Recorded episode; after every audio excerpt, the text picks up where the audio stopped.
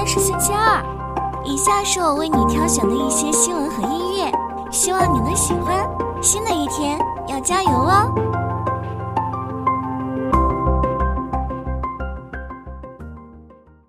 基于云的网络安全公司 Scholar 今年股价已涨近百分之四十，仍有进一步上涨空间。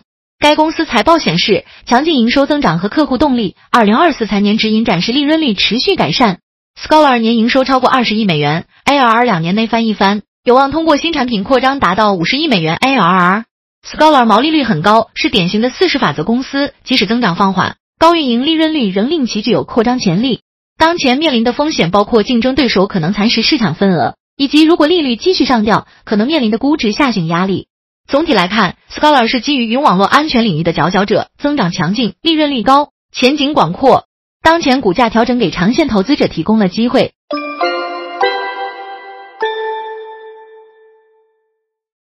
国轩高科最近在美国密歇根州和伊利诺伊州规划投资巨资建厂，取得美国政府大力支持，预示其在美国电池市场崛起。在德国设厂投产后。国轩高科已成为大众海外市场供应商，将为其百分之八十车型提供电池。国轩高科正通过在欧洲的布局挑战头部企业。曾经是行业领头羊的国轩高科，因技术路线被三元电池超越后，国内份额下滑。加入大众阵营后，通过全球化布局打开局面。在大众支持下，国轩高科获雷诺、博世等国际知名企业订单，改变了国内客户偏低端的困局。上半年，国轩高科海外销售大增，业绩扭亏为盈。全球布局让其在新能源浪潮中打开局面，分享巨大红利。国轩高科承认大众功劳巨大，但更多要感谢新能源带来历史性机遇。电池是新能源车成本核心，哪怕一点份额，也可再次辉煌。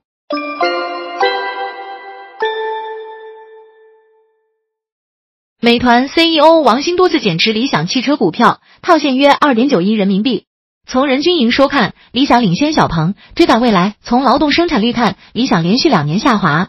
理想的销管费用率最低，控制能力强，但还未达行业合格水平。王兴减持比例不高，与其大量持股相比是九牛一毛。理想汽车股价今年大涨近一倍，王兴减持部分套现合理。综合来看，理想的数据表现相对强劲，王兴对公司前景仍持乐观态度。这次减持不代表其对理想发展失去信心。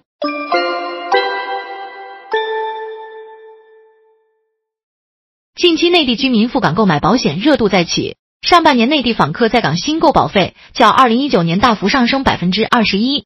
由于内地降息和保险产品收益下降，港险再受关注，但部分消费者不了解港险的风险，如健康告知义务更严、理赔款外汇管制等。港险的非保证收益率看似高，但存在不确定性，实际分红情况会低于预期。内地客户需谨慎，避免盲目跟风。选择港险前需明确需求，评估是否适合。一般建议年保费不到两万美元者勿轻易购买。购买时注意选择正规渠道，确保能提供后续服务。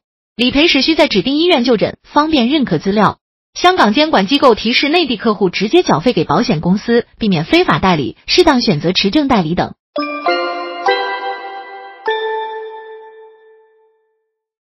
美股周二收涨，大型科技股表现较好，中概股多数下跌。评级机构预计政府停摆对经济影响短暂。中国出台改革方案，推进集体林地三权分置，发展适度规模林业经营，支持绿色金融。中欧经贸对话同意加强证监会合作，支持中国企业申请成为欧盟合格中央对手方。两方监管部门将加强合作，为银行业发展创造良好环境。中国央行与美保尔森基金会就全球经济和绿色金融等交流意见。工信部要求推动产业结构优化升级，深化数字经济和实体经济融合。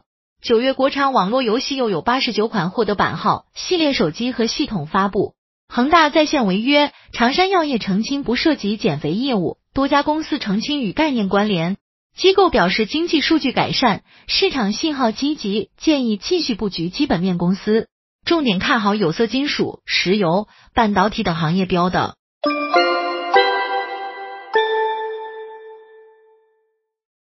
近日，香港股市出现侮辱式减持新玩法，大股东先宣布派息拉高股价，趁机大量减持，然后又取消派息，导致股价腰斩。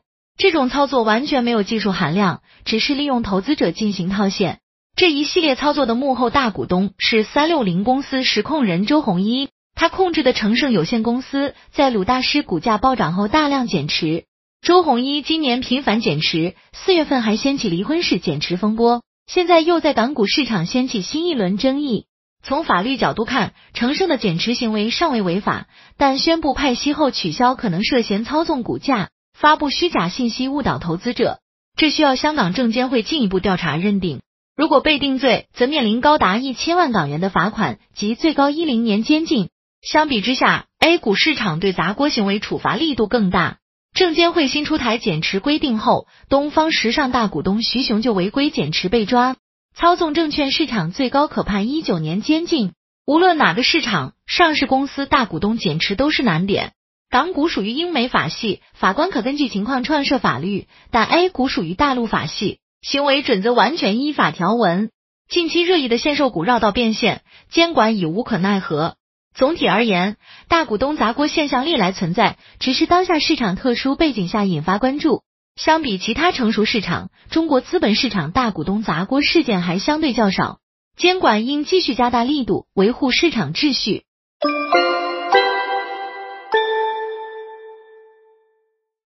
OpenAI 宣布将在 ChatGPT 推出新的语音和图像功能，新功能将于未来两周内面向 Plus 用户推出，在 iOS 和 Android 的平台，用户将可以与 ChatGPT 语音对话。图像功能将覆盖所有平台。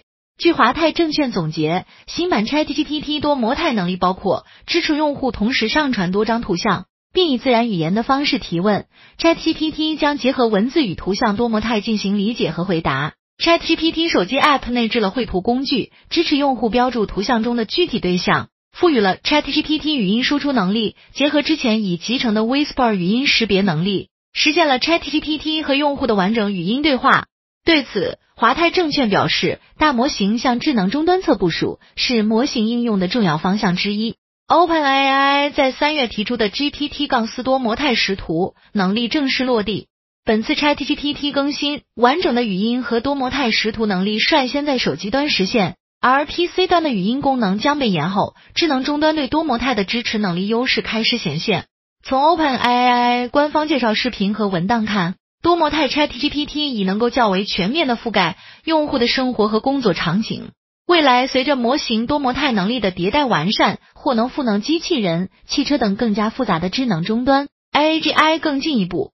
中信建投认为，AI 商业化落地节奏加快，看好生成式人工智能的巨大商业应用潜力。基础大模型厂商以及各类垂直应用场景下具备客户场景、数据优势的垂类应用公司。